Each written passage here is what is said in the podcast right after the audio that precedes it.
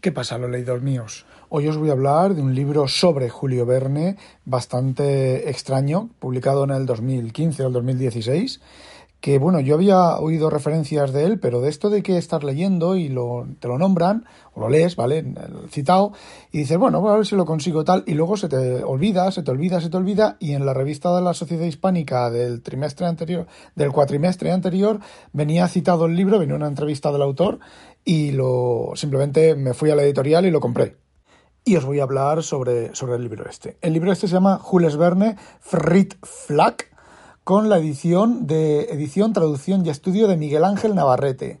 Esta, la editorial es Oportet Editores, que es una editorial de estas pequeñitas.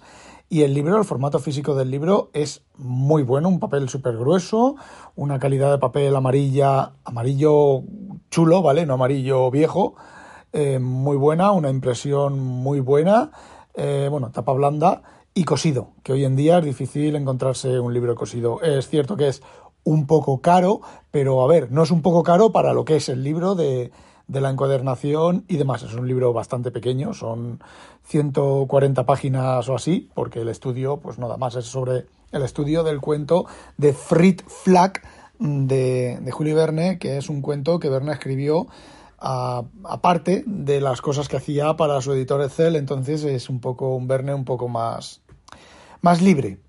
Y bueno, yo os puedo contar de que Miguel Ángel Navarrete en Cátedra tiene publicada 20.000 lugares de viaje submarino, que es una retraducción o una corrección de la traducción anterior de 20.000 lugares de viaje submarino que se hizo para Anaya en tus libros, la colección de libros blancos, ¿vale? De los 80 a 90. Yo no sé si está, si esa misma edición la han vuelto a editar en otro formato de tapas o como sea. Yo sé que ahora el, las 20.000 lugares de viaje submarino de Anaya es un libro recortado para niños, ¿vale? Yo estoy hablando de la obra original. Si ya el, el 20.000 lugares de Anaya era bueno, eh, la de la de 20.000 leguas en, en cátedra es más todavía porque es esa misma traducción corregida con un estudio de, de Navarrete, Miguel Ángel Navarrete, y la verdad que es un libro, una traducción muy buena y la introducción muy buena. Bueno, pues también va a publicar en Cátedra, se supone que antes de fin de año, he preguntado en Cátedra, eh, he enviado un correo a Cátedra y no me han respondido, ¿vale? Eh, la isla misteriosa, la traducción de la isla misteriosa. Eh, este hombre mm, tiene que ser algo épico, la introducción y la traducción del libro tiene que ser algo épico. Porque este hombre, bueno, aparte de traductor del francés genial, pues es un no es estudioso de Verne, pasa como con Eduardo Martínez de Pisón. He tenido que parar el podcast y mirar el, buscar el libro para acordarme del autor, que es un geógrafo. Y bueno, una de sus pasiones es Verne, pero no es un geógrafo especialista en Verne ni es especialista en Verne. Sin embargo, a sus 60 o 70 y muchos años, hablo de Pisón, eh, redescubrió a Verne y se quedó maravillado pues, de las de las sublecturas que tienen muchas de sus novelas y escribió un libro sobre la geografía de Verne, un libro buenísimo, editado por Fórcola y luego lo ha editado otra editorial también con colaboración de Fórcola. Y bueno, pues si queréis leer lo que realmente escribió Verne, no todas esas maguferías de que era eh, el, gran anticipador, la ciencia ficción, tal. Verne no era nada de eso, Verne era geografía, ¿vale? Geografía eh, y un poquitín de historia a través de las novelas. Bueno, pues este hombre lo clava. Pues este que os digo también de eh, Miguel Ángel Navarrete, pues es lo mismo, no recuerdo qué es, vale, es traductor, sí, es traductor y simplemente, por lo menos en las dos traducciones que ha hecho de Verne, es de, esta, de estos traductores o de estas personas que escogen el tema y lo pulen, lo terminan de pulir. Hasta la última cosita, le sacan la última cosita, revisan la última cosita, lo hacen todo para que salga perfecto. Y bueno, este libro pues es básicamente... Eh, eso mismo, ¿vale? Es el cuento, es un cuento de, de Verne, el título es Frit Flag, eh, salió en el publicado originalmente en, uno, en un periódico y en Francia y luego salió publicado en em, ¿cómo se llama? En un billete de lotería, ¿vale? Al final de un billete de lotería. Y creo que también se publicó en otra edición posterior. Bueno, la cosa es que hay tres ediciones las tres son algo diferentes ah, en el Museo de las Familias. Entonces, la edición original del periódico es la más verne, por decirlo de alguna manera, la de la que salió publicada en un billete de lotería está un pelín más suavizada y la del Museo de las Familias pues eh, vuelve a estar más suavizada. Se duda si el suavizado lo hizo el propio Verne o se lo hizo Etzel. Sí que existe el manuscrito original, sí que existe que el de la edición del periódico fue eh, fiel, todo lo fiel que puede ser una edición en un periodo, o sea, una edición, una impresión respecto al manuscrito. Y bueno, pues este hombre retraduce el cuento otra vez en base a un. Él dio unas clases en un, en un simposio, no, en un curso de traducción y aprovechó para traducir, para presentar este libro, este cuento para la traducción, porque es una, un cuento para de traducción bastante, bastante difícil por, por, los nombres. Y yo creo que lo consigue, lo consigue muy bien. Si queréis una edición del cuento muy bien traducida, la que os he comentado. De todas maneras, eh, lo he comprobado, la edición de Sáenz de Jubera trae la edición original del periódico, no la edición que salió en el libro ni en el Museo de las Familias.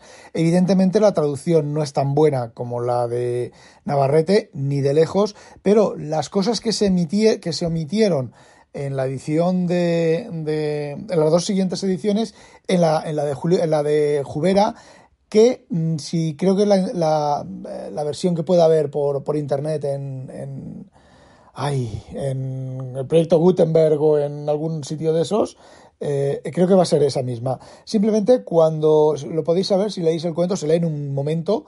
Eh, si leéis el cuento, cuando la madre del enfermo va a verla, el, eh, el, doctor, ¿vale? abjura de Dios y dice que quiere ver el, color del dinero de Dios y no sé qué. Bueno, pues eso en, un, en una revista para críos pues es un poco fuerte, ¿vale? Hay dos o tres cosas que están, que están cambiadas. Bueno, y os voy a leer el arranque del cuento. Frit Flack 1. Frit es el viento que se desata. Flack es la lluvia que cae a torrentes. La ráfaga mugiente cimbrea los árboles de la costa bolsina y va a romperse contra la falda de las montañas de Crimma. A lo largo del litoral, las olas del vasto mar de la megalócride corroen las altas rocas. Frit, Flack. Al fondo del puerto se esconde el pueblo de Luktrop, unos centenares de casas de miradores verduzcos que las defienden a duras penas contra los vientos del mar. Cuatro o cinco calles en cuesta, barrancos más que calles, empedradas de guijarros, sucias de las escorias que arrojan los conos eruptivos situados al fondo. Y bueno, la historia simplemente es un doctor que vive en una casa, van a, lo visitan tres veces eh, para que vaya a atender a un, a un enfermo que se está muriendo, pero él hasta la tercera vez no consiente. Eh, fijaos que paralelismos con Canción de Navidad y otros cuentos, ¿vale? No consiente y, eh, bueno, el final es un final típico de cuento gótico y encima de cuento gótico mm, pesimista, no optimista.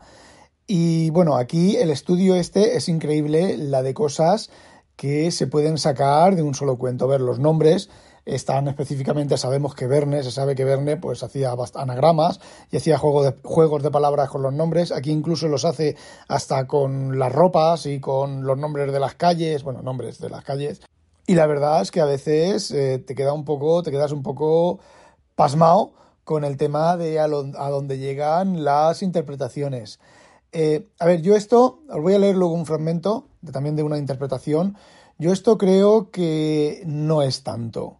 Hay varias interpretaciones, diferentes interpretaciones. El propio Navarrete lo dice, dice que, a ver, mm, simplemente le está contando toda la, suya propia y todas las interpretaciones que anteriormente se han hecho. Evidentemente, solo es una, o como mucho dos, sobre lo que Verne eh, quiso decir. Pero vamos, en resumen, es pasarse y el propio autor pues también dice que es un poco pasarse. Y para demostraroslo os voy a leer un fragmento. En el cuento aparece eh, que cuando el doctor Trifulgas sale de su casa para ir a visitar al, al enfermo, deja abierto el códex en la página 197, ¿vale? Os voy a comentar lo que se dice sobre el códex y la página 197. Solo aparece eso cuando se va al códex en la página 197 y cuando vuelve ve que el códex está en la página 197. Os leo. Tratándose de un médico, hemos de pensar que el códex de Trifulgas es el Codex Medicamentarius, es decir, la farmacopea o catálogo de los medicamentos autorizados. Des, Des es un experto de, en Verne, ¿vale? Volker Des, Volker Des, menciona un comentario de Dimitri Roboli, según el cual en la página 197 de la farmacopea vigente en Francia, en la época en que probablemente escribió Verne Fritz Flack, figura el cianuro de mercurio y, en la siguiente edición, el cianuro de zinc, ambos tóxicos, aunque mucho más el primero que resulta mortal. Desde luego es muy tentadora la relación entre la muerte de Trifulgas, bueno, aquí se revela al final del libro de la, de la historia, y la sugerencia táctica del cianuro. Aunque habrá que preguntarse hasta qué punto es compatible la, la apoplejía cerebral con la prolongada agonía del médico en caso de que hubiera ingerido y cómo este veneno. Pero dejemos ese terreno a los auténticos especialistas y no olvidemos que nos encontramos en el mundo de la ficción fantástica. Exploremos algunas vías más literarias, aun a riesgo de adentrarnos por arenas movedizas o mejor aún, por los ríos de aguas turbulentas, puesto que hemos de continuar por el Amazonas. En 1881, es decir, no mucho antes de la publicación de Fritz Flack, vio la luz una novela de Verne, La Jangada, cuya acción se desarrolla en el Gran Río Americano. Es preciso recordar que la tensión argumental de la jangada gira en torno a la resolución de un criptograma, de lo que, depende la vida de un hombre. Hace ya bastante tiempo que Marcel Moret, otro estudioso de Verne, descubrió que los tres números que ayudaban a leer el mensaje cifrado en la jangada 423, 432 y 513 eran divisibles por 9, aunque no parece que llegase más allá con su descubrimiento. Años después, Olivier Dumas, eh, creo que es el actual presidente de la Sociedad Julio Verne francesa, Olivier Dumas sí continuó el razonamiento hasta llegar a descubrir que los cocientes de estos números que resultaban de su división por nueve correspondían a años fundamentales en la vida de Verne. Los de los matrimonios de su prima Caroline, 1847, y de su segundo gran amor, Herminie, 1848, y el de su matrimonio con Honorín, 1857, respectivamente. Está hablando, evidentemente, esto ya soy yo, está hablando evidentemente de los dos dígitos. Y bueno, Caroline se casó con un rico 20 años mayor que, ella. Eh, Herminie fue su segundo amor y también se casó con, alguien. Sobre la vida de Verne, la juventud de Verne, habría que, a lo mejor os hago un audio que, bueno, tarambana. Sigo.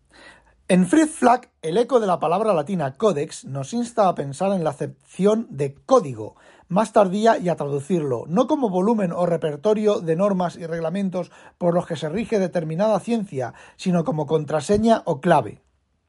No parece muy descabellado suponer que esta clave podría ser el número de la página por la que está abierto el libro. El 197, pero ¿qué tiene que ver ese número, que además es primo, con la vida de Verne? El único río que nos lleva, en este caso, es de nuevo la vida de Verne y algo de imaginación.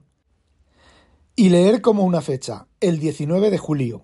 En efecto, el 19-7 es la fecha en la que en 1848 se casó Herminie Ernaut de la Grossetiere, como quedó dicho en los apuntes biográficos. Pero aún hay más. Los otros dos números clave en Fritz Flack sirven para denominar una extraña vivienda en Luktrop, el 6-4, véase este término, Ahora bien, si seguimos jugando con ellos, observamos observaremos cómo 197 multiplicado por 6 y por 4 da como resultado 4.728, lo que puede desdoblarse en el año en que se produjo una muerte, entre comillas, al menos metafórica o espiritual de Verne, 1847, recordemos fue el año en que se casó Caroline, y el año del nacimiento del escritor, 1828. Creemos que esta podría ser una premisa interesante en la que sería posible apoyar algunas de las hipótesis que se formulan en este glosario y que apuntan a la posibilidad de que en Fritz Flack se rememoren determinados momentos de la trayectoria personal de Verne. Ahí es nada, ¿eh? Ahí queda eso. Bueno, pues el, estudio lleva, llega a ese nivel de profundidad que desde mi punto de vista, como ya he comentado, es bastante, bastante absurdo, pero puede llegar a ser interesante. Quizá algún día se descubran algún, en algún lugar pues los papeles que Verne, no solo el manuscrito, sino los papeles en los que Verne echó las cuentas o hizo estos cálculos o no los hizo o explica lo que, de dónde sacó todas las palabras. Hay un montón de palabras, ¿vale? Un montón, un montón de términos geográficos, un montón de nombres y bueno, algunos están más forzados que otros para eh, llevar a, O más bien para resolver el misterio. Bueno, y ya para terminar y para hacerlo largo corto, en el manuscrito original, las últimas frases, hay una frase que está mal escrita, que ha sido eh, corregida en las ediciones. Eh, en las ediciones, ¿vale? que se han publicado, pero que si se interpreta como mal escrita a propósito, resulta que las frases finales de cuando el doctor Trifulgas está muriendo pueden significar. Bueno, os leo. Señalar es que, por poco, no acaba creando una expresión extraña y que podría haber hecho las delicias de los surrealistas, ya que el verbo devenir también existe en francés con el significado de convertirse en algo o en alguien, llegar a ser tal o cual cosa. Es cierto que gramaticalmente esta réplica del manuscrito no acabaría de ser correcta, pero no es menos cierto, cierto que, al leerla, nos hace pensar que la mujer de Fort Cartiff parece decirle en el fondo a Trifulgas, si se niega usted a convertirse en él o en otra cosa, será usted el que morirá. Trifulgas no modifica su actitud y su doble está ahí para que recordarle como un espejo que sigue siendo el que era y el que ha llegado a la hora de rendir cuentas. Fijaos, fijaos si a lo mejor le hubieran preguntado a Verne en lugar de haber simplemente escrito el, el tema. Por eso en algunos momentos Bernays en, en, un par de entrevistas dijo que era se sentía el más desconocido de los hombres, eliminando todo el pajerío mental y todo el exceso de interpretaciones y demás. Eh, todavía quedan muchas cosas por ver eh, dentro de, de Verne. Y bueno, eso era lo que quería contaros. No olvidéis sospechosos habitualizaros. Adiós.